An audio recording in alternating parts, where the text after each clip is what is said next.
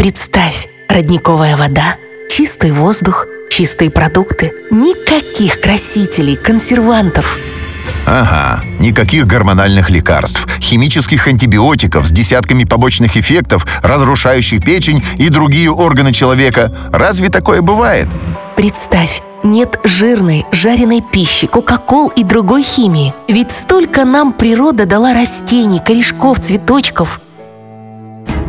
Знаешь, организм большинства людей забит токсинами, слизью, паразитами. Лимфосистема хромает. Столько болезней, когда твой фильтр забит. Сделал анализ крови на функции печени – просто кошмар. Делать диеты, чистки печени и мочеполовой системы нет ни сил, ни времени. А ведь понимаю, что грязью забил свой организм. Триглицериды, холестерол, сахар поджимает. Ну, не вешай нос – есть натуральные уникальные разработки из Израиля, и равных им нет. Поищи в интернет Ливерклин Денова Грин. Ты хочешь сказать, что не надо полгода сидеть на жестких диетах и клизмах? Не надо пить горстями таблетки? Можно вычистить печень и кровь от токсинов?